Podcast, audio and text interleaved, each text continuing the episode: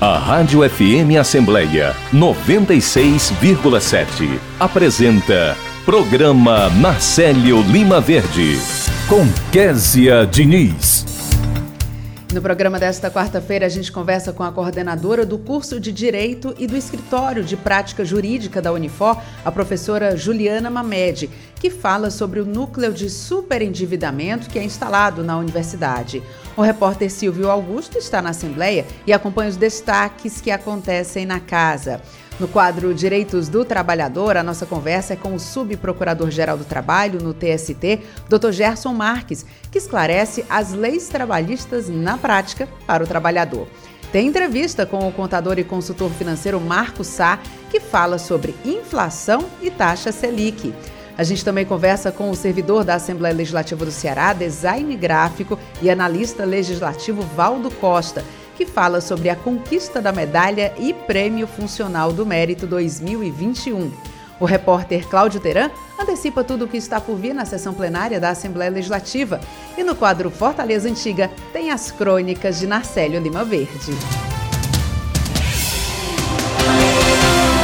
Estamos no início do programa Narcélio Lima Verde de hoje. Eu sou Kézia Diniz e o nosso querido Narcélio nos acompanha em casa. Continuamos juntos na sua Rádio FM Assembleia 96,7 e também na internet. Você pode nos acompanhar no YouTube e no Facebook da Assembleia Legislativa. Agradeço desde já pela sua companhia. O programa também fica disponível em nosso podcast. Estamos nas principais plataformas de áudio como o Spotify, Deezer, Apple Podcasts e Google Podcasts. Basta procurar Rádio FM Assembleia e se inscrever. E para participar do nosso programa enviando algum comentário ou sugestão, anote o número do nosso WhatsApp: 859-8201-4848. Rádio FM Assembleia 96,7. Com você, no centro das discussões.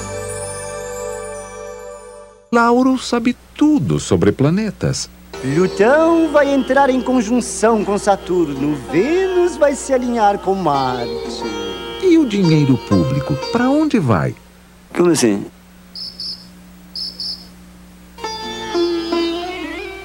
Todo brasileiro precisa saber para onde vai o dinheiro dos seus impostos. Acesse o portal da Transparência e fiscalize. Dinheiro público é da nossa conta. Controladoria Geral da União. Governo Federal. Apoio Rádio FM Assembleia 96,7. Entrevista.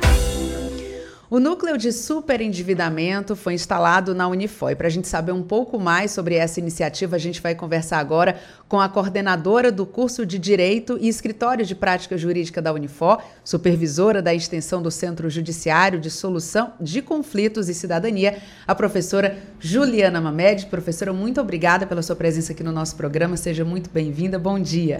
Um bom dia, Késia. Muitíssimo obrigada pelo convite.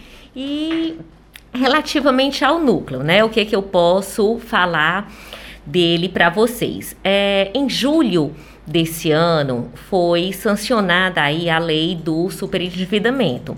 Uma lei que ela trouxe uma série de alterações aí no Código de Defesa do Consumidor, tentando estabelecer uma proteção maior ao consumidor. Diante desse cenário, né, o que que nós achamos por bem? A Universidade de Fortaleza, o nosso curso de direito, ele já tem parcerias antigas que datam aí de aproximadamente 20 anos, né, o nosso escritório de prática jurídica, tanto com o Tribunal de Justiça do Estado do Ceará e com a Defensoria Pública Estadual. Então, diante desse cenário, nós achamos por bem nos unirmos e instalarmos esse núcleo de superendividamento que foi o primeiro do Estado do Ceará. Pioneiro, né? O pioneiro. Então, aí, grandes desafios, mas a equipe ela está mobilizada, né? E temos aí uma participação muito presente e atuante dos nossos alunos. Então, o envolvimento dos nossos alunos, ele tem sim é, trazido diferencial para esse projeto, os nossos professores também, é uma experiência, e aí o curso de Direito, ele sai mais uma vez à frente, trazendo essa experiência, de modo que os alunos eles possam desenvolver novas habilidades, né, expertises, para que quando eles adentrem aí no mercado de trabalho, eles tenham aí mais uma possibilidade, mais uma experiência de atuação. Agora, professor, quem é que pode ser considerado um super endividado? Acho que nesse momento muita gente levantou a mão, né? Que está ouvindo agora. Eu. Então, é isso. Mas enfim, né? O super endividado é aquela pessoa que não tem condições de arcar com o pagamento das suas dívidas sem que ele comprometa o mínimo existencial. Ou seja, todos nós temos despesas corriqueiras, né? Aquelas despesas que a gente precisa para prover o sustento. Então, eu preciso me alimentar, eu preciso é, muitas vezes de medicamento. Então, nós temos despesas básicas. E essas despesas básicas é aquilo que vão compor o mínimo existencial. Muito embora juridicamente ainda se tente definir para fins de aplicação dessa lei, o que é que poderia compor esse mínimo existencial, né? Porque para algumas pessoas, ah, não, o seguro de vida que eu pago há muitos anos, ele está aí dentro do meu mínimo existencial. Vai se haver uma discussão, vai se observar efetivamente o que é que vai compor esse mínimo existencial. Mas dívidas é, mensais que dizem respeito à saúde, à alimentação, à moradia, vão compor esse mínimo existencial. Então, a pessoa, o super endividado, ele não consegue honrar com o pagamento das dívidas de consumo vencidas e que estão por vencer. Porque muitas vezes a facilidade da concessão do crédito faz com que a pessoa ela se endivide. Então, esse é o super endividado, é aquele que não consegue pagar as suas contas. E o que é que a lei do superendividamento garante para as pessoas, né? Eu já fui enquadrada, realmente eu tô nesse, nesse super endividamento aí, não estou conseguindo pagar minhas contas. O que é que a lei garante? O que é que a lei permite? Como é que funciona? Bom, a lei ela tem alguns aspectos muito positivos. Em que sentido? A partir do momento em que a pessoa ela vai até uma instância, hoje em dia seria a Defensoria Pública, né? ela procuraria a Defensoria Pública para que seja avaliada a condição de superendividamento dela. A partir desse momento, nós vamos elaborar um pedido de repactuação de débitos, de dívidas, ou seja, vamos verificar quem são todos os credores e vamos elaborar esse pedido, vamos compartilhar com todos. Um dos primeiros benefícios é o que? É a universalidade desses credores, ou seja, todos vão ser reunidos para participarem de uma mesma sessão de conciliação. E isso tem trazido resultados diante da nossa experiência das sessões de conciliação que nós já realizamos, experiências muito produtivas. Por quê? Porque no momento em que os credores, eles passam a conhecer que aquele devedor ele possui múltiplos débitos, ele passa a ter um outro tratamento, né? Eles começam a verificar efetivamente que a pessoa não está pagando o que ela deve, não é porque ela quer, não é porque ela quer dar um calote, mas simplesmente é porque as condições financeiras dela não a permitem. Então, diante disso daí, eles trazem uma redução de juros. E o que é que a lei dispõe? Oh, a partir do momento em que foi apresentado esse plano de pagamento, o comparecimento da instituição credora deve acontecer. Né? E se ele não comparece à audiência de forma injustificada, imediatamente já se suspende a cobrança do crédito, né? E também a aplicação de juros.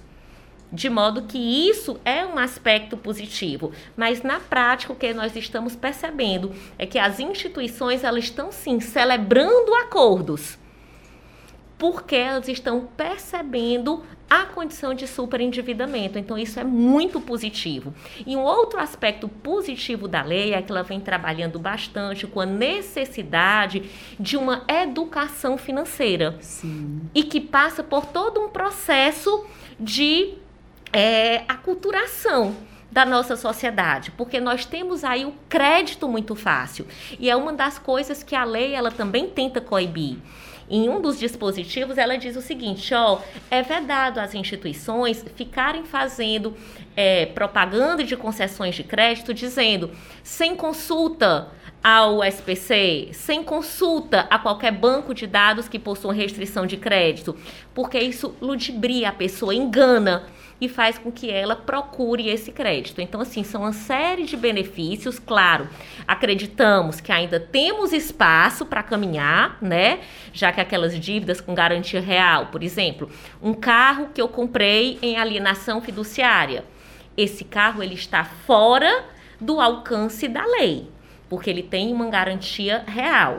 Os empréstimos consignados, professora, entram também? Entram. Os empréstimos consignados, eles entram, né? Então, às vezes, a pessoa, ela tem uma série de consignados, ela vai pedindo a inúmeras instituições de crédito, e o crédito, hoje em dia, ele é muito fácil.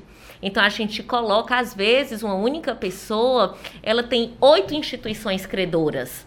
E isso dificulta bastante, mas no momento em, da sessão onde nós reunimos todos os credores e o devedor, aí eles percebem que realmente não há outra alternativa para aquela pessoa. E aí nós terminamos sim conseguindo excelentes acordos. Professora, eu tava, perguntei do, dos consignados porque eu fiquei pensando nessa questão.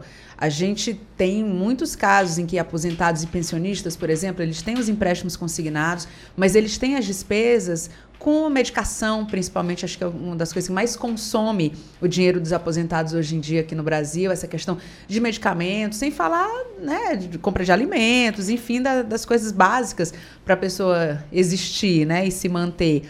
É, mas eu penso também nas outras pessoas que tinham ali a sua rotina estabelecida, tinham ali a sua garantia de que iam conseguir pagar as suas contas, mas veio a pandemia e as pessoas perderam renda, perderam emprego e ficou aquele Deus nos acuda, enfim, as pessoas né, tiveram que se reinventar e, claro, entraram aí num, num ciclo de dívida, né? Um, um, paga um, aí descobre o outro, fica faz o sorteio do boleto do mês para ver qual é o que vai pagar.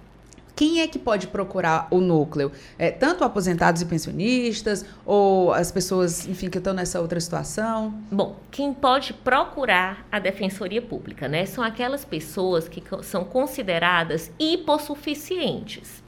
Então, a hipossuficiência, ela não é um critério objetivo. Eu não posso dizer que a pessoa é hipossuficiente porque ela ganha um salário mínimo. Não.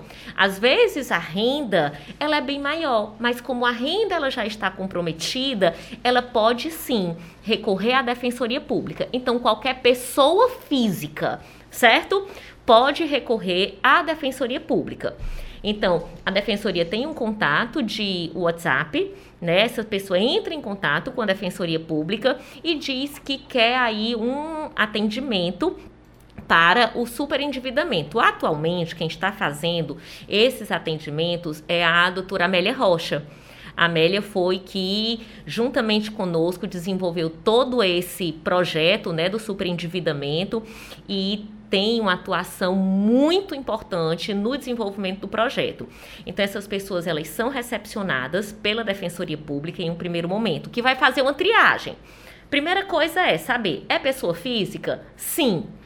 E estava de boa fé quando contraiu a dívida? Porque nós temos diferentes tipos de devedores. Eu Sim. tenho aquele que já faz a compra sabendo que não vai pagar, né? Por incrível que pareça, existem pessoas que se endividam, que compram, mas assim, não, eu comprei porque eu quis, mas eu sei que eu não tenho condições de pagar. Então, se o consumidor, ele não está de boa fé, ele não é alcançado pela lei. Desve não, né? Pagarei quando puder. Não tá isso, tá e que contraiu o débito sem essa intenção, sem essa preocupação de quitá-lo. Então, ele está fora do escopo da lei.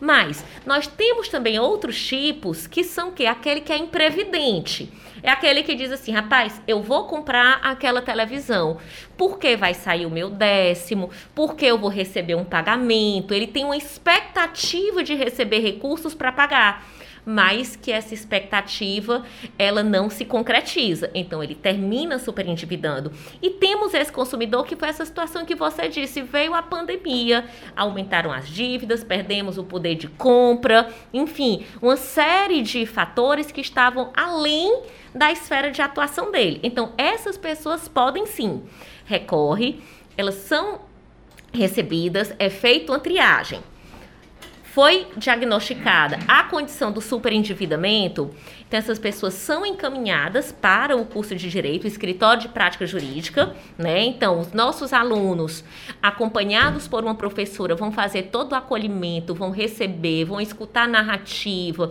vão apresentar suas contas, vão dizer o que que devem. É uma dificuldade também, porque o que a gente percebe é uma vergonha desses consumidores super endividados de boa fé, eles têm uma vergonha muito grande, eles se sentem completamente excluídos. Então é todo um trabalho de resgate de autoestima e de inclusão. Ninguém tem responsabilidade pela perda do poder de compra, né? A gente vê aí como é que tá o gás, o valor do gás. Uma cidade onde o quilo do osso de carne é 25 reais. Então, como é que ficam essas pessoas? É algo que está além das forças dela. Então, nós recebemos, acolhemos, fazemos todo o plano de pagamento.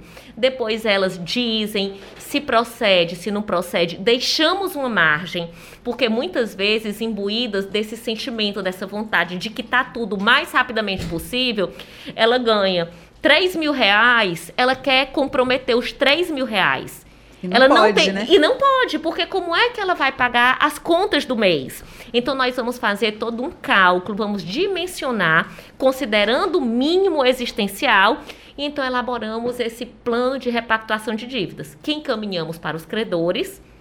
Eles são intimados, eles são convidados a participar dessa sessão e então Nesse momento é onde nós vamos ter todo o debate. A Defensoria Pública, no momento da sessão de conciliação, acompanha a pessoa. Também é uma professora nossa, a professora Isabela, que vem conduzindo essas sessões de conciliação, de modo que, ao fim, eu estou muito feliz em dizer, nós estamos tendo praticamente 100% de acordo. Que maravilha, porque E é agora, todo mundo, né, isso. E assim, e o desafio agora é o quê? É fazer com que essas pessoas não contraiam novos débitos, né? Porque aí também passa a ser aquela bola de neve. Então é por isso que a gente diz, e a lei ela insiste muito nisso, tem que ter um projeto de acompanhamento, de educação financeira, porque senão ela pensar, me vi livre, aí eu já vou de, de novo ter expectativa, eu comprei a televisão, mas agora eu quero Uma a geladeira. geladeira. aí, aí vai ficando difícil. É verdade. Professora, agradeço muito a sua participação. Foi muito esclarecedor a forma é, didática e muito próxima da gente, como a senhora fala, né? Porque é um assunto que é um assunto mais complicado, né? Ninguém entra numa dívida assim de boa fé porque, porque quer, né? Entrou porque realmente se atrapalhou. A gente não tem educação financeira. Então agradeço muito a sua participação. Seja muito bem-vinda outras e outras vezes. Já descobriu o caminho, né, professora? Pode vir sempre que tiver alguma novidade e leva o nosso abraço também para todo mundo do núcleo. Tá joia. Muitíssimo obrigada pelo convite e seguimos à disposição. Tá ótimo, muito obrigada. Agora 8 horas e 16 minutos. Aliança pela Igualdade Brasil. Desigualdade social. Será que só aquele que sofre com ela é que sabe o que ela significa? A desigualdade social é a distância que existe entre pobres e ricos, proprietários e sem teto e sem terras, intelectuais e analfabetos, negros e brancos, homens e mulheres. A desigualdade social do Brasil, um país de mais de 190 milhões de habitantes, está marcada por percentuais alarmantes entre os que possuem riquezas e aqueles que são totalmente desprovidos dela. A desigualdade também é uma questão de gênero. Aliança pela Igualdade Brasil. Apoio Rádio FM Assembleia 96,7. Sons dos festivais. Quarta, oito da noite, com Haroldo Holanda.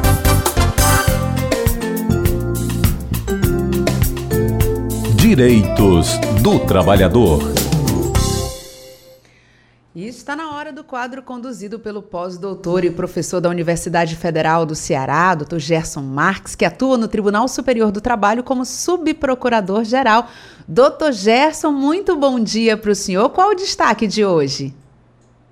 Bom dia, Késia. Bom dia, Nacélio, que nos ouve, caros ouvintes. Temos hoje o destaque sobre a creche. Eu estava ouvindo agora há pouco a propaganda, né? sobre a igualdade de gênero aí da rádio, e esse tema cai como uma luva. Veja bem, nesta semana, quer dizer, o Tribunal Superior do Trabalho, por sua SDI, SDI é a Seção de Dissídios Individuais, julgou uma ação civil pública promovida pelo Ministério Público do Trabalho lá em 2015, em face de um shopping center de Campina Grande, lá na Paraíba. O tema é a disponibilização de creche para as trabalhadoras mães em período de amamentação dos filhos. Vamos entender isso. O artigo 389 da CLT prevê que nas empresas com mais de 30 empregadas, empregadas, deve ser instituída creche Doutor Gerson, você está me ouvindo? A gente teve uma queda, uma pequena queda aqui na comunicação com o doutor Gerson, mas a gente segue tentando aqui é, retomar essa nossa comunicação. Enquanto isso, vou adiantar aqui algumas informações para você. A Serasa vai oferecer ofertas para negociação de dívidas no feirão Limpa Nome, que é realizado até este sábado em seis capitais do Brasil, incluindo Fortaleza. A capital recebe uma estrutura física para atender o público e possibilitar a renegociação de dívidas com descontos que podem chegar a 99%. A gente está de volta com o Dr. Gerson, o senhor está me ouvindo? Estamos tentando aqui, estamos tentando aqui retomar a comunicação com o Dr. Gerson. Dr. Gerson, você está me, tá me ouvindo? Voltamos. Voltamos. Uma pequena queda, doutor Gerson. Nada, a gente não se machucou, né?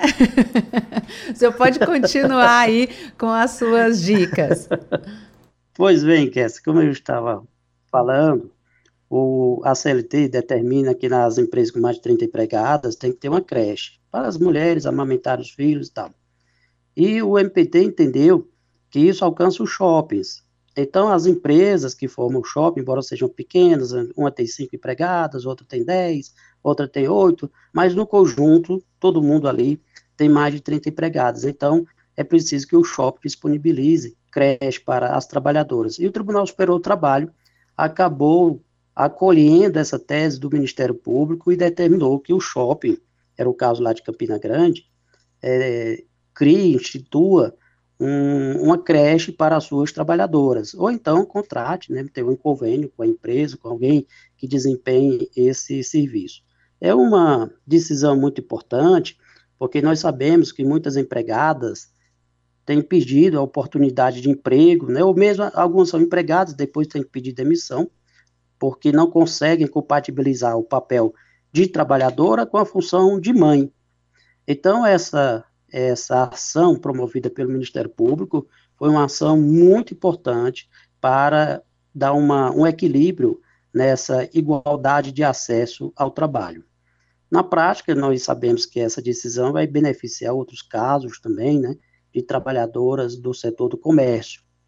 E essa decisão, é preciso que a gente diga, quer dizer, ouvintes, ela pode até ainda desafiar, ensejar recurso para o Supremo Tribunal Federal mas no âmbito do Tribunal Superior do Trabalho, que é o TST, é muito significativa, porque foi adotado pela sua SDI, Seção de Decisões Individuais, é um órgão que uniformiza a jurisprudência dessa corte, daquela corte.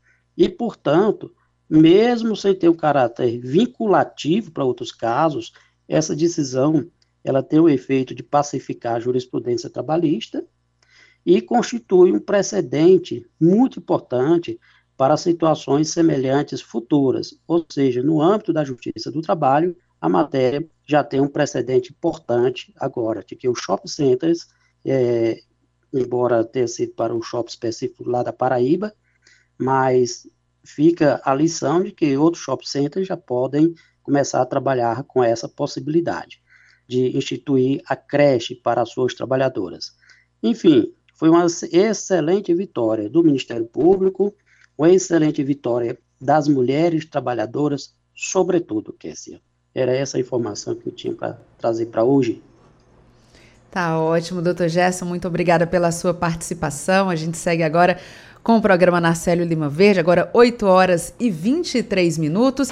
E a gente segue para a participação do Silvio Augusto, nosso repórter que está aqui pela Assembleia Legislativa e traz novidades. Silvio, muito bom dia para você.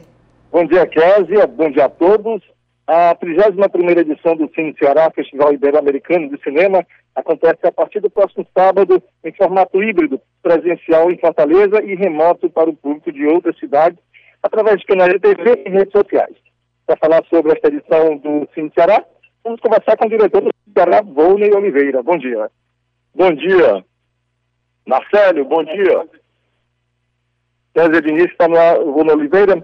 Me digam é, como, como é que vai ser esta edição? Bom dia, Kézia. Bem, essa Bom edição dia. ela começa no sábado 27, vai até o 3 de dezembro.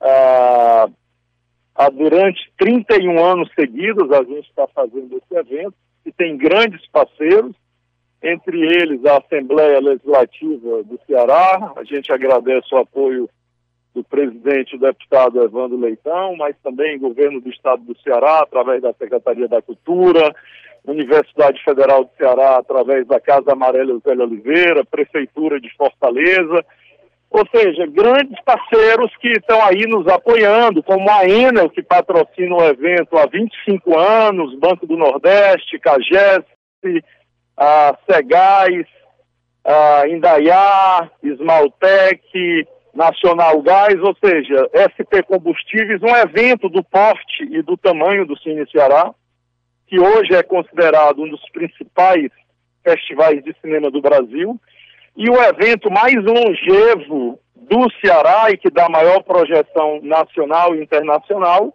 só consegue ser viabilizado através de grandes parcerias. Né? Então, essas instituições aí que eu falei, também a Câmara dos Vereadores, sempre nos apoiando, e é muito bom ter um grupo seleto aí de entidades e de empresas que nos patrocinam todo ano durante os seis dias né, do Cine Ceará, foram exibidos mais de 40 filmes entre longas e curtas metragens.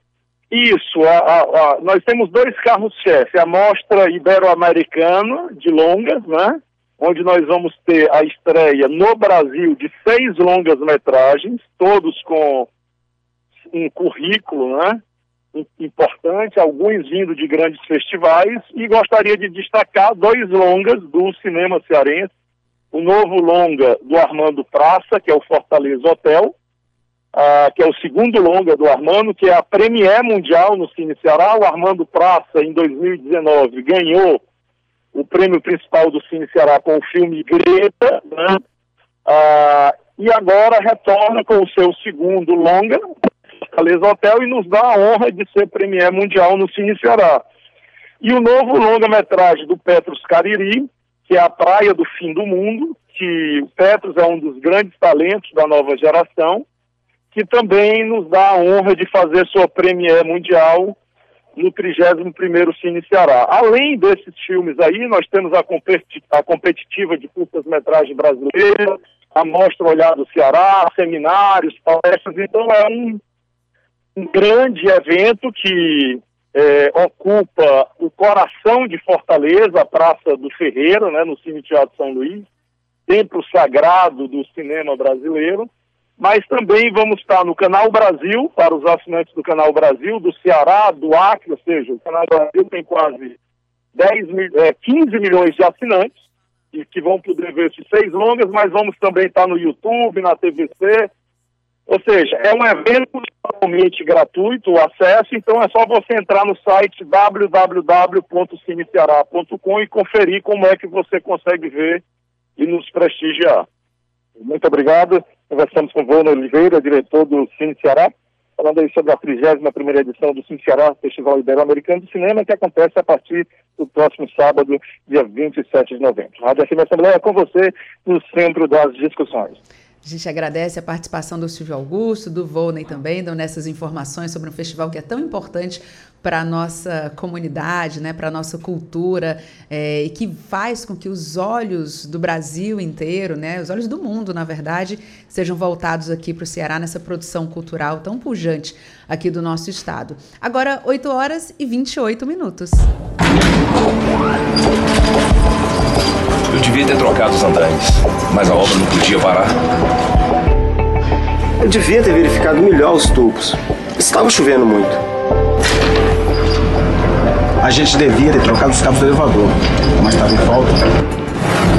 Acidentes não acontecem por acaso. Trabalho seguro é responsabilidade de todos. Programa Nacional de Prevenção de Acidentes de Trabalho. Justiça do Trabalho. Apoio Rádio FM Assembleia 96,7. Gonzagando. Quinta, oito da noite, com Gerardo Anésio. Entrevista. Diversões e espetáculos. Toda criança ou adolescente terá acesso às diversões e espetáculos públicos, classificados como adequados para sua faixa etária. Mas quando a criança for menor de 10 anos, só poderá entrar nos locais de apresentação ou exibição acompanhadas dos pais ou responsável. Em lugares onde funcionam jogos de bilhar, sinuca e outros jogos parecidos, criança não entra. Adolescentes e crianças também são proibidas de entrar em casas de jogos com apostas. Para a diversão que é levada para casa, também existem regras. Na hora de comprar ou alugar, atenção! Esse material deve conter informação sobre a natureza da obra e a faixa etária a que se destina. Revistas e publicações com material impróprio ou inadequado para crianças ou adolescentes só podem ser comercializados em embalagens lacradas e com advertência de seu conteúdo. Os casos de descumprimento devem ser comunicados à polícia local ou ao conselho tutelar de sua cidade. Apoio Rádio FM Assembleia 96,7. Você ouve Programa Narcélio Lima Verde, com Késia Diniz. Agora 8 horas e 30 minutos, estamos de volta com o programa Narcélio Lima Verde. A Assembleia Legislativa do Ceará realizou ontem às 18 horas, no plenário 13 de maio, uma sessão solene em homenagem ao Dia Nacional do Conselheiro Tutelar, que é comemorado oficialmente no dia 18 de novembro. A homenagem é, aconteceu em formato híbrido, claro, respeitando todos os protocolos sanitários. Teve transmissão na plataforma Zoom.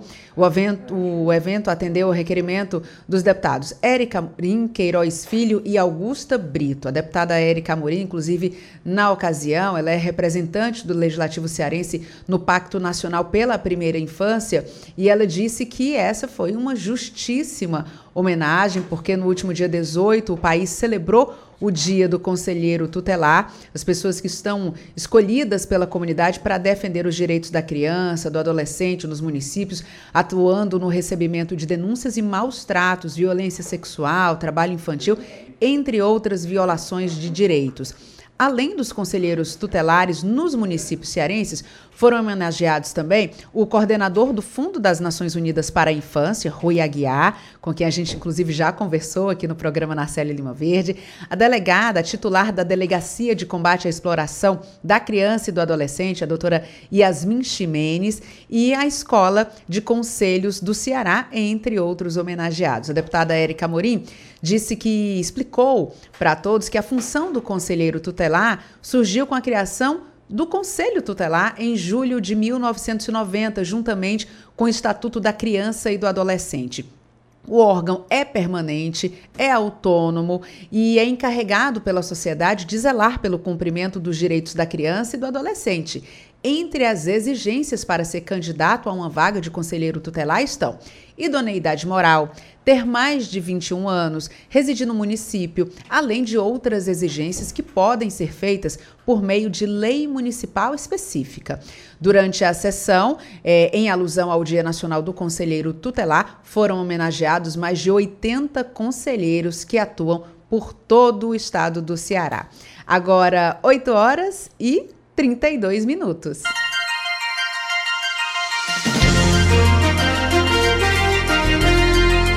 A comunicação social da Assembleia Legislativa do Ceará é um complexo que envolve televisão, rádio, jornal, revista, agência de notícias e o núcleo de mídias sociais.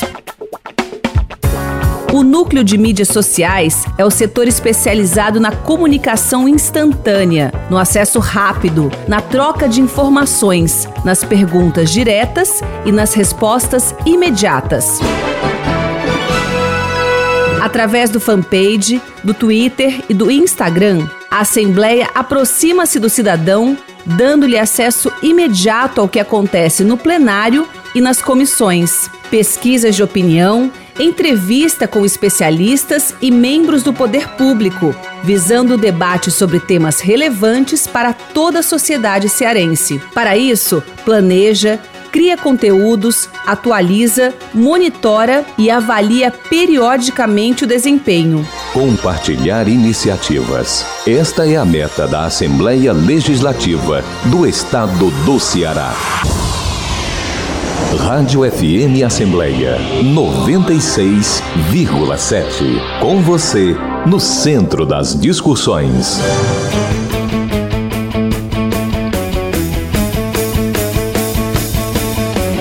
Se você correr demais, vai se arriscar.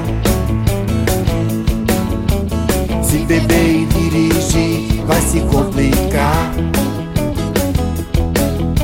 Respeita a sinalização, seja consciente.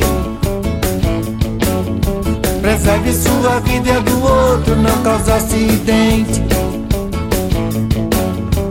Pra que discutir no trânsito se irritar? Dirija com cuidado e respeito para não sofrer. É só usar a mão da paz em nossa direção. De um milhão, eu não quero morrer. Não corra, não mate, não beba, seja educado. Respeita as leis do trânsito, tenha mais cuidado. Use a faixa de pedestre, sentir a razão. Muitas, muitas vidas estão em suas mãos. Não corra, não mate, não beba, seja educado. Respeita as leis do trânsito, tenha mais cuidado. Use a faixa de pedestre, sentir a razão. Muitas, muitas vidas estão em suas mãos. Seja você a mudança no trânsito. Apoio Rádio FM Assembleia 96,7. Você ouve Programa Narcélio Lima Verde, com Késia Diniz. Agora 8 horas e 36 minutos e a gente conversa com o repórter Cláudio Teran, que conta novidades pra gente. Ele está acompanhando aqui, já antecipando inclusive as informações do que é que vai acontecer na sessão plenária de logo mais. Cláudio Teran, muito bom dia. Muito bom dia, Kézia Diniz. Bom dia a você, bom dia ao amigo ouvinte da nossa FM Assembleia. A pauta tá extensa, que eu tô olhando daqui, ó. Olha, mas coisa, tem coisa, né? hein? Tem mas coisa. tem coisa.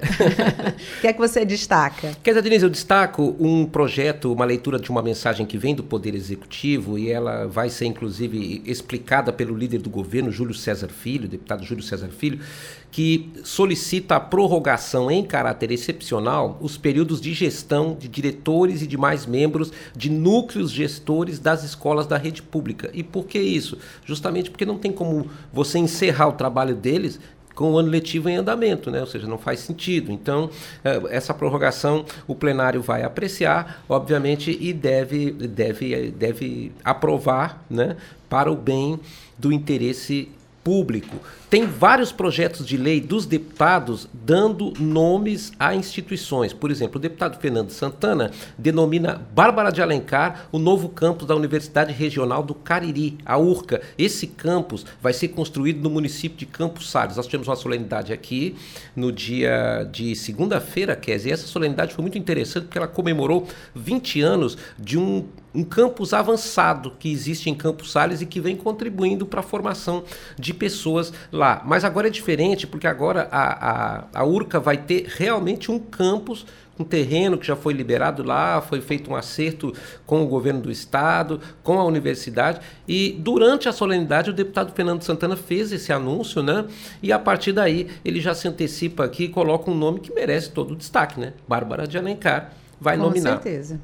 O deputado Aldic Mota está dispondo sobre a instalação de placas de braille nas paradas de ônibus e seu roteiro de viagem nos terminais rodoviários do estado. O deputado leva em conta justamente a mobilidade das pessoas que têm deficiência visual. Né? Então, para facilitar a vida dessas pessoas, hoje você tem, por exemplo, roteiros de ônibus em aplicativo e tudo mais, e ele acha que também facilitar a vida dessas pessoas através dessa proposta que coloca placas de braille nas paradas de ônibus é também uma boa iniciativa. Temos ainda, Kézia Diniz, aqui na, na pauta de hoje, vários projetos de indicação dos senhores deputados. Por exemplo, o deputado Marcos Sobreira está propondo a estadualização da estrada que liga os municípios de Quixelô a Solonópole, iniciando na CE 060, na localidade de Bom Nome, passando pela sede dos distritos de Isidoro, Santo Antônio, Umari, no sentido de Calabaço, Pântano, ligando a CE 375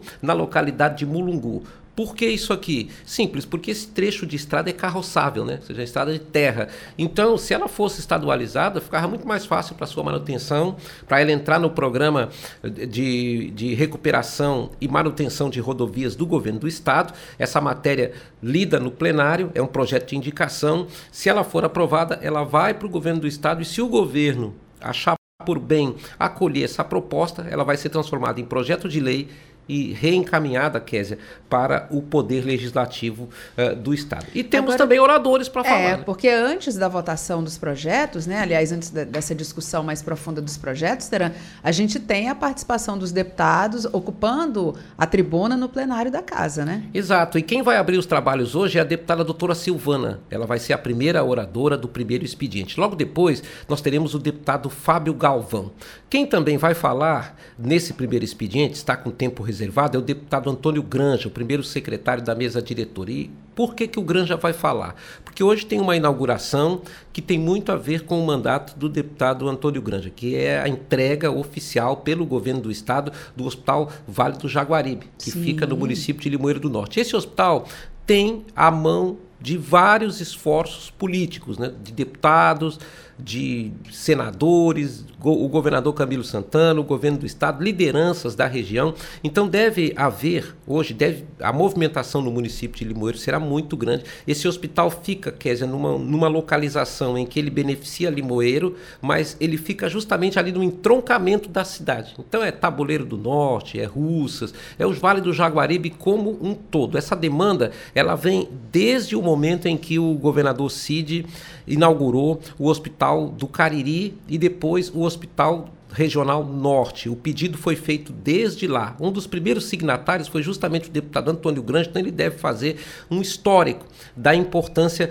desse hospital. O que, que acontece com o hospital regional? Né? Você tem uma estrutura que é inédita no interior do estado em relação a atendimento primário, secundário e principalmente terciário, né, que é o atendimento mais complexo, atendimento de alta complexidade, pessoas que tinham que sair de lá para vir se, se fazer uma cirurgia mais complexa em Fortaleza, vão poder fazer lá mesmo na região. Então isso é um avanço, né? ninguém pode é, é, é, discordar de um grande avanço como esse. O deputado Acrísio Sena vai ocupar o quinto tempo da sessão plenária e depois nós teremos no sexto tempo o deputado estadual Romeu Aldigueri da bancada do PDT. Um dos temas a ser tratado pelo deputado Romeu Aldigueri são os encontros regionais que o PDT vem fazendo em todo o Ceará, Kézia.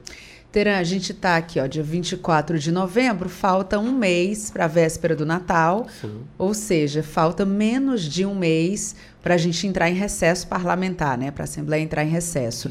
É, e eu imagino, estou vendo essa pauta muito extensa, imagino que nos próximos dias, nas próximas sessões, a gente tenha um ritmo muito mais intenso, porque vai chegando o fim de ano, né? E tudo vai ficando mais intenso, porque aí entram outras discussões, é orçamento, enfim, outras discussões muito importantes também acontecendo. Isso se junta aos projetos que os deputados já apresentam e a gente espera uma movimentação mais intensa.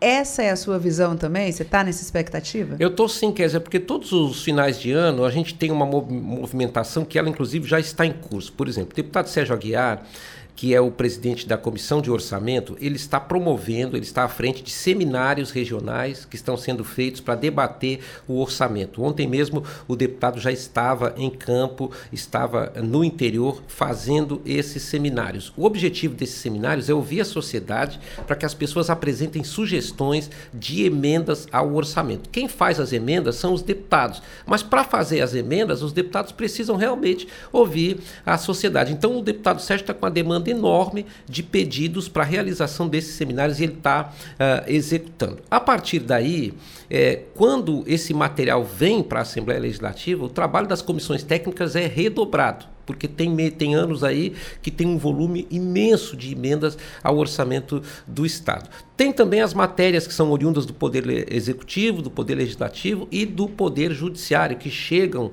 geralmente no final do ano, antes do recesso. Então a tendência da Assembleia Legislativa é aumentar o volume de seu trabalho em plenário e em comissões técnicas. O que, que deve acontecer? A Assembleia mudou a sua rotina uh, em razão da pandemia da Covid-19, mas o que eu estou prevendo é que, dependendo da demanda, nós vamos ter votações na quarta e na quinta, como aliás já vem ocorrendo, né? Sim. né? E devemos ter também sessão deliberativa na terça-feira. A Assembleia deve, talvez em breve, a mesa diretora se achar por bem é, é, para justamente desafogar esse volume de, de, de de, de ações, de atividades, ampliar o funcionamento do plenário a partir da retomada de sessões às terças-feiras também, para dar tempo de haver o recesso parlamentar. Considerando também, dizer, que esse é um ano diferente de anos anteriores, por quê? Porque é um ano pré-eleitoral. No ano Isso. que vem tudo vai ficar mais difícil, né? vai ficar mais complexo, os deputados têm que ir a campo em busca da renovação de seus mandatos e isso cria situações de hiatos aqui eh, em relação à movimentação no, no plenário 13 de maio. Então eu concordo com você, a gente deve ter sim uma grande movimentação no plenário 13 de maio nas comissões técnicas para desafogar essa pauta da casa. Sem falar que essa, eh, eh, esse ato de levar a Assembleia para mais próximo da população continua até o último dia, né? A gente deve ter aquela assembleia itinerante no mês de dezembro também, como vem acontecendo nos meses anteriores, já, já passamos da terceira edição, a quarta edição deve acontecer agora no mês de dezembro, que também é uma grande mobilização que leva as discussões, leva o Poder Legislativo, abre né, o Poder Legislativo leva mais próximo das pessoas. Você acompanhou as outras três edições, será?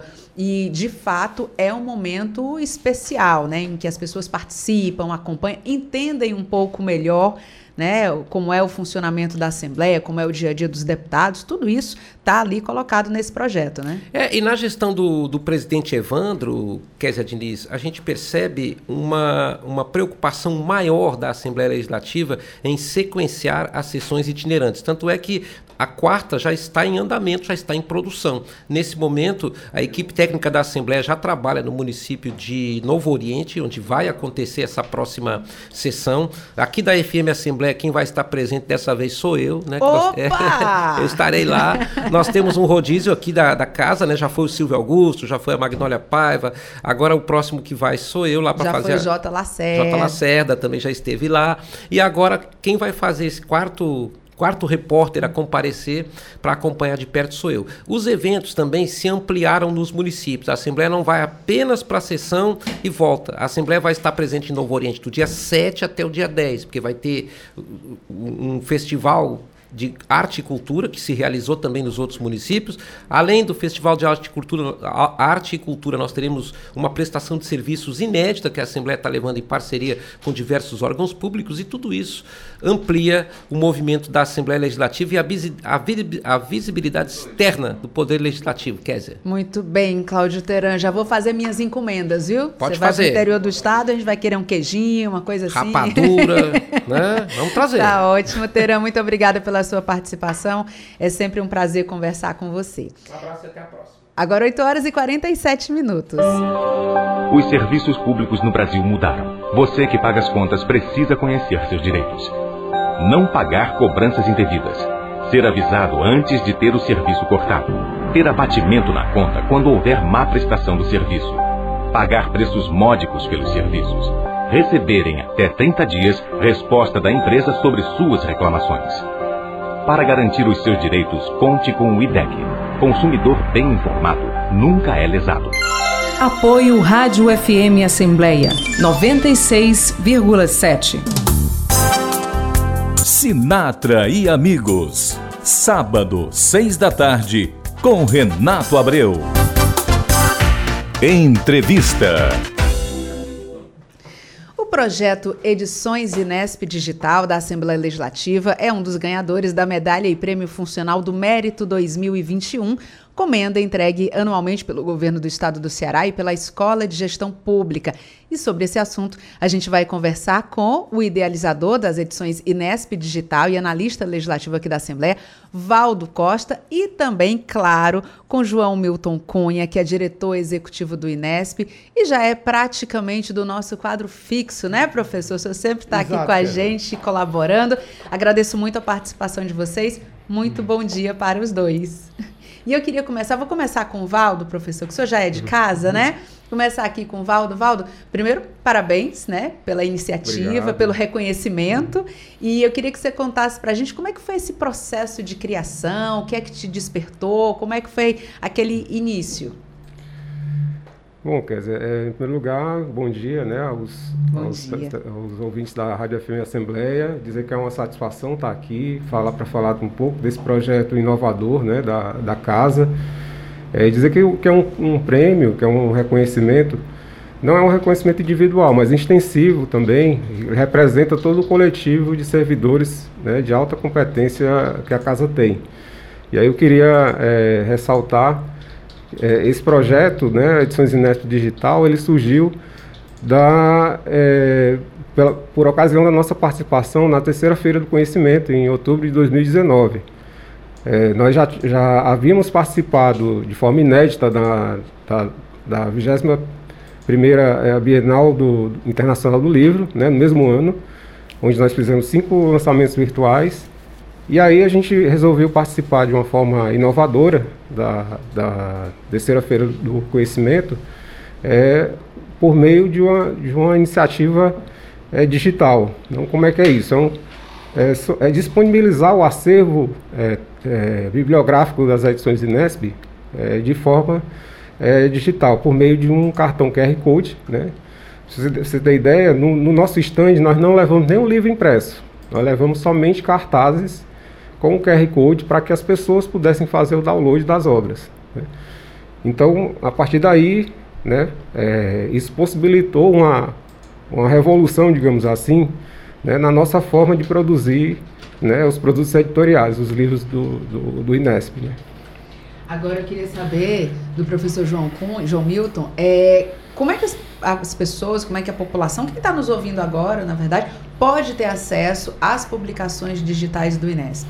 Bom dia, Késia. Bom dia, Bom dia à equipe da FM Assembleia, parceira já institucional no Dicas de Português. Bom dia, ouvintes da FM. Com muita satisfação, Késia, nós recebemos né, a notícia, a informação desse importante prêmio do Poder Executivo. Né? Na verdade, é uma premiação anual que existe desde 2009, por meio de lei, por meio de decreto instituída. É, oportunamente será marcada a entrega, provavelmente até pelo o chefe do Poder Executivo, com a presença do nosso presidente Evandro Leitão, chefe do Poder Legislativo.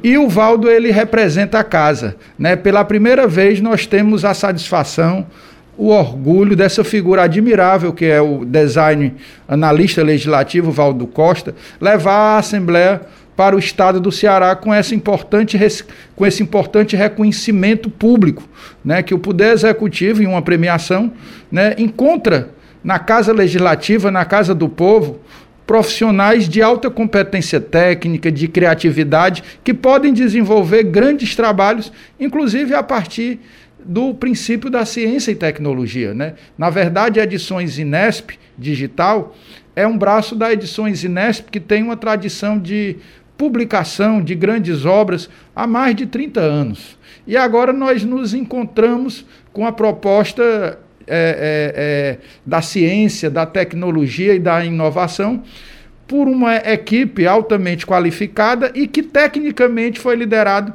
por essa figura, né, esse servidor público da casa, concursado, analista legislativo, que tem uma história de vida muito, muito cara para esse gestor e para a Casa Legislativa, que é a história do Valdo.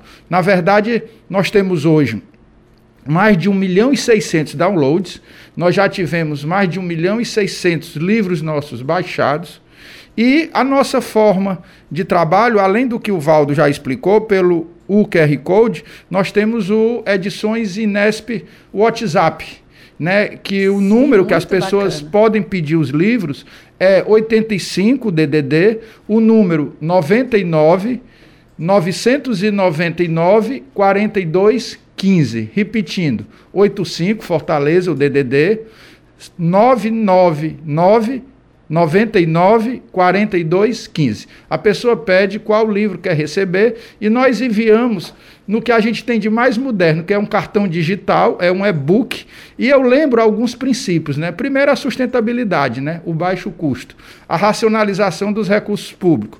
E segundo, o que hoje é quase uma regra, a inclusão.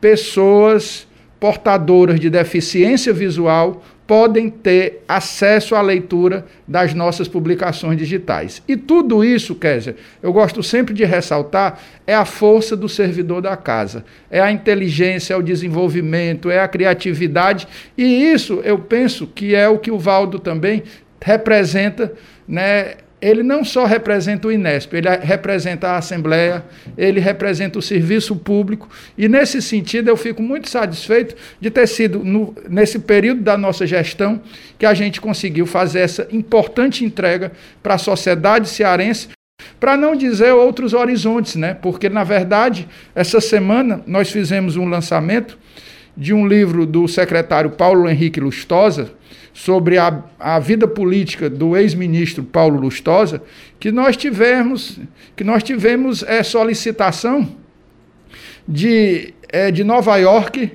nós tivemos de Massachusetts, de Boston, né, pessoas de outros países pedindo as publicações do Inesp. E a única forma dessas publicações chegarem a esses países de forma mais rápida é exatamente por esse importante produto digital. Eu queria mostrar vocês podem me, me passar aqui só para poder mostrar. Eu queria, Valdo, que você explicasse para a gente. Eu vou mostrar aqui para quem está acompanhando a gente pelo YouTube e pelo Facebook, né? Porque a gente tem a imagem. Acho que eu consigo mostrar aqui. Valdo, esse aqui é o cartão QR Isso. Code. E aí eu tô vendo aqui que tem vários cartões, né? Tem esse aqui. Cada isso. cartão, cada QR Code desse é um livro, é uma isso. publicação. É Exatamente. isso? Exatamente. Não só o, cart o cartão, mas ele também pode ser convertido num cartaz também, né? Sim. Como foi o caso lá na, na, na Feira do Conhecimento, né? E, é, e também nas instituições parceiras, né? Quando a gente elabora uma publicação, né, produz uma publicação, nós é, fazemos é, uma pequena tiragem impressa, que inclusive foi uma das razões para a implementação desse projeto, foi, foi para a gente otimizar a produção gráfica né, dessas publicações. Então a gente faz uma pequena é, tiragem impressa e faz uma tiragem desses cartões físicos e também um cartão digital.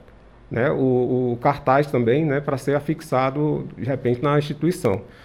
É, eu, eu, posso até citar como exemplo, o professor João Mito pode, pode detalhar isso, né, com um pouco mais de, de propriedade, nós, nós fizemos a, a legislação militar, né?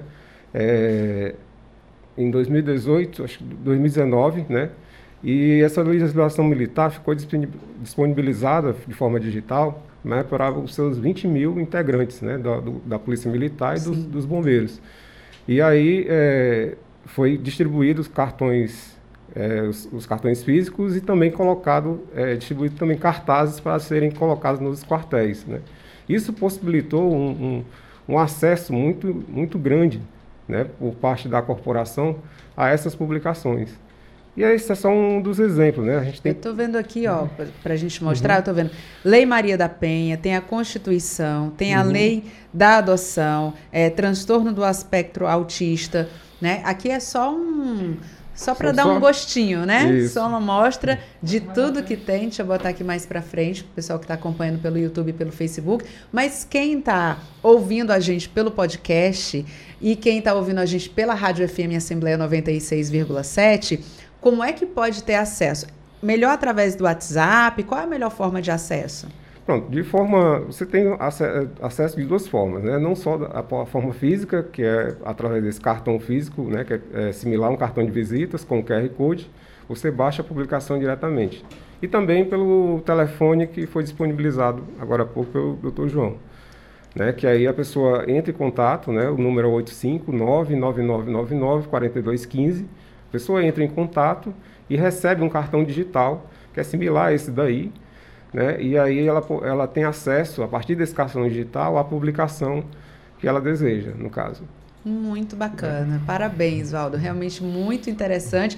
E, e assim, arrisco a dizer que isso aí vai ser copiado, viu? Deve ser, né? É, com certeza, Deve porque ser.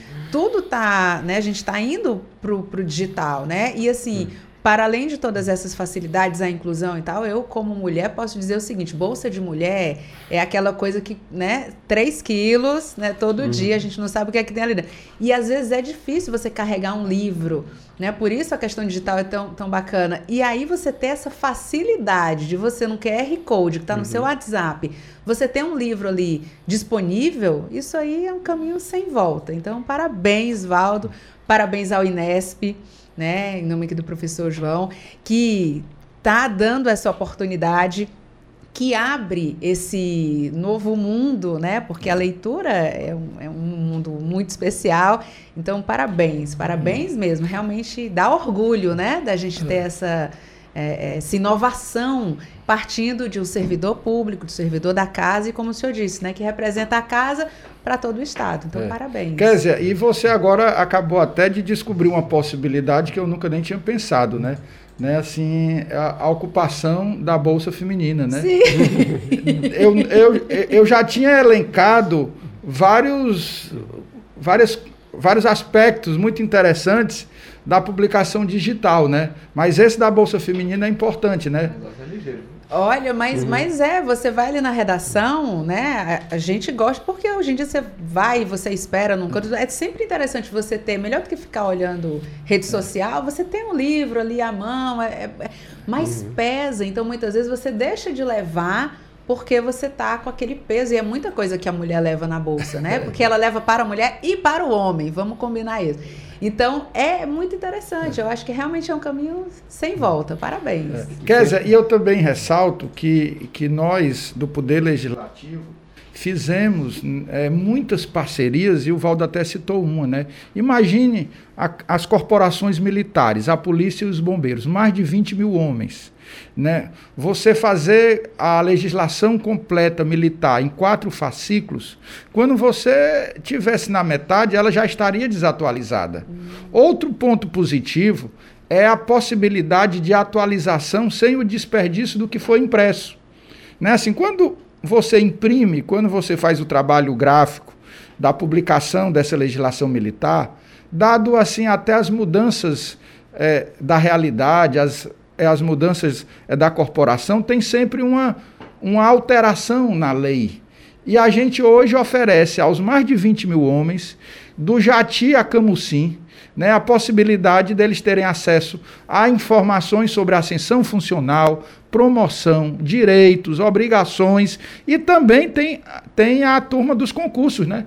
A Assembleia está oferecendo esse importante produto também ao pessoal que quer é, ingressar é, num concurso para a polícia e para os bombeiros, assim como também para o nosso concurso, com o regimento interno, com a Constituição, com o Estatuto do Servidor Público Civil, né? Quer dizer, na verdade, o Valdo, ele, ele representa é, o servidor público, né? E especialmente, né, a, esses que a gente aqui é, é, tem a admiração, os do Poder Legislativo do nosso Estado.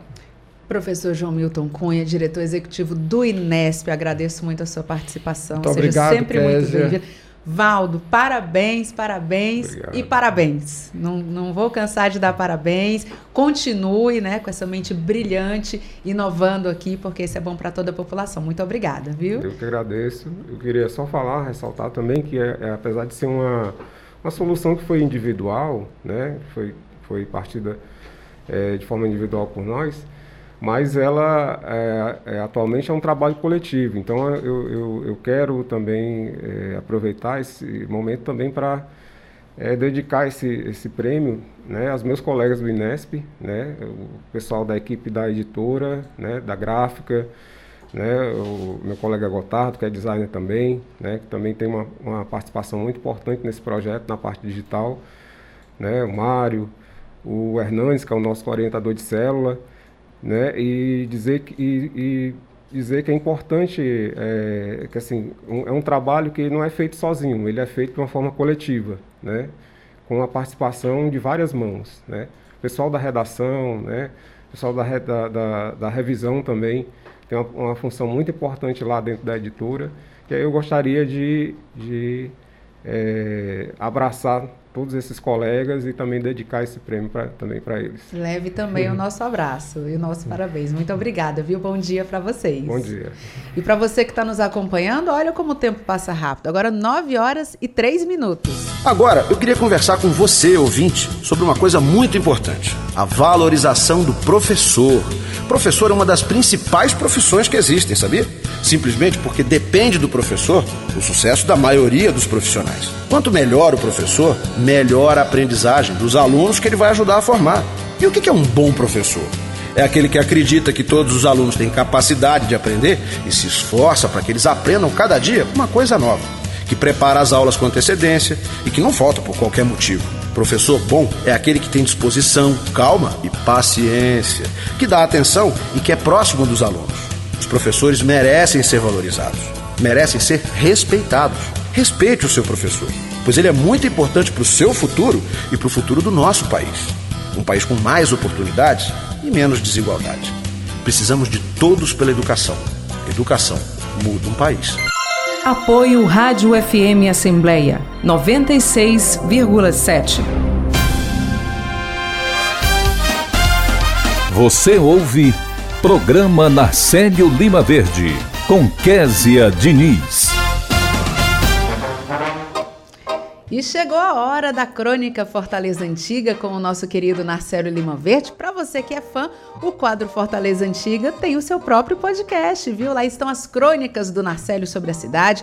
Você pode conferir toda quarta-feira, atualização às 8 horas da noite, no Spotify, Deezer, Apple Podcasts e Google Podcasts. Vamos então ouvir a crônica de hoje? É com você. Bom dia, Narcélio. Alô, bom dia. Fortaleza Antiga. Ei, no meu tempo de menino, faz tanto tempo do meu tempo de menino, um tempo bom, né? Que tempo, hein? Eu lembro que os bem magrinhos eram apelidados de esqueleto da maçonaria, quando o cara passava lá na esquina. Esqueleto da maçonaria, o cara gritava, é a mãe. Realmente, independentemente de ser ou não da maçonaria, o esqueleto com toda certeza é magro. Pelo menos até agora, os que vi no tempo das aulas de ciências naturais pareciam até essas modelos Genzas de hoje em dia. Genza é bom, não? Sinceramente, eu nunca encontrei a origem dessa denominação, esqueleto da maçonaria. E quando eu ouvia meu pai ameaçando em casa, ou vai pra aula ou entra na lei de Chico de Brito, eu sabia que ia entrar na peia, não? Não consegui na época saber o porquê dessa frase. Quem era esse tal de Chico de Brito tão falado e tão valente? Pois bem, o cratense tinha que ser do Ceará, não? Francisco de Brito ficou famoso em todo o Nordeste como Chico de Brito.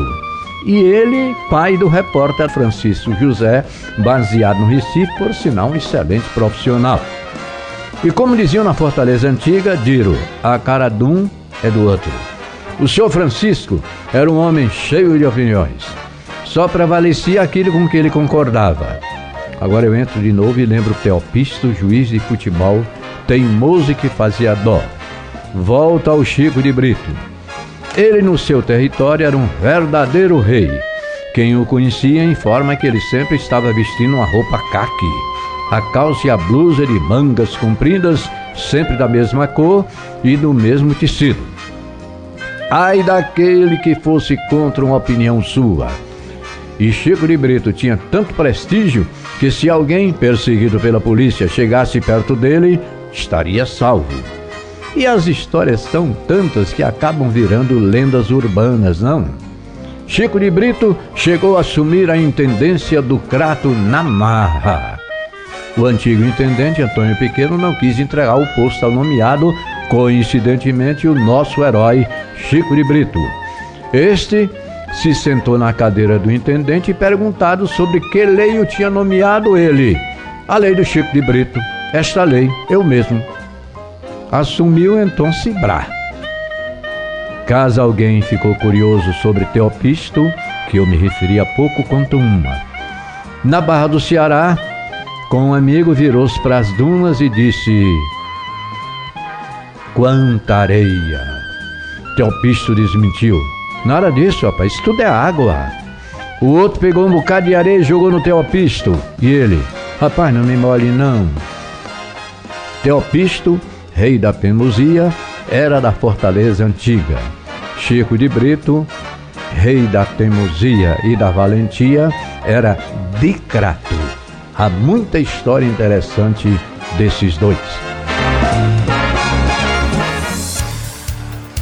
Chegamos ao final do programa Narcélio Lima Verde de hoje. Você acompanhou a entrevista com o analista legislativo Valdo Costa e com o diretor executivo do Inesp, João Milton Cunha, sobre a conquista da medalha e prêmio funcional do Mérito 2021. Também conversamos com a coordenadora do curso de Direito e do Escritório de Prática Jurídica da Unifor, professora Juliana Mamed, sobre o núcleo de superendividamento recém-instalado na universidade. No quadro Direitos do Trabalhador, o subprocurador-geral do Trabalho, no TST, Dr. Gerson Marques, esclareceu temas trabalhistas. O repórter Silvio Augusto acompanhou os destaques que ocorrem na Assembleia e o repórter Cláudio Teran antecipou o que está por vir na sessão plenária de logo mais. Muito obrigada por nos acompanhar juntinho do rádio. Para você que nos acompanha nas redes sociais, a produção também está sendo veiculada no Facebook e no YouTube da Assembleia Legislativa. Também estamos em podcast. Você pode nos encontrar nas principais plataformas de áudio, como o Spotify, Deezer, Apple Podcasts e Google Podcasts. Basta procurar Rádio FM Assembleia e se inscrever. Além de mim, Kézia Diniz e de Narcélio Lima Verde, a equipe do programa reúne na coordenação Tarciana Campos, na produção Laiana Vasconcelos, repórteres Silvio Augusto e Cláudio Teran, direção de vídeo Rodrigo Lima, a coordenação de programação é de Ronaldo César e a supervisão é de Rafael Luiz Azevedo. Para participar do nosso programa, enviando algum comentário ou sugestão, anote o número do nosso WhatsApp: 859-8201-4848. Obrigada, Narcélio, pela parceria. Obrigada a você que nos escuta pela audiência. E a gente volta a se encontrar amanhã. Até lá. Tchau.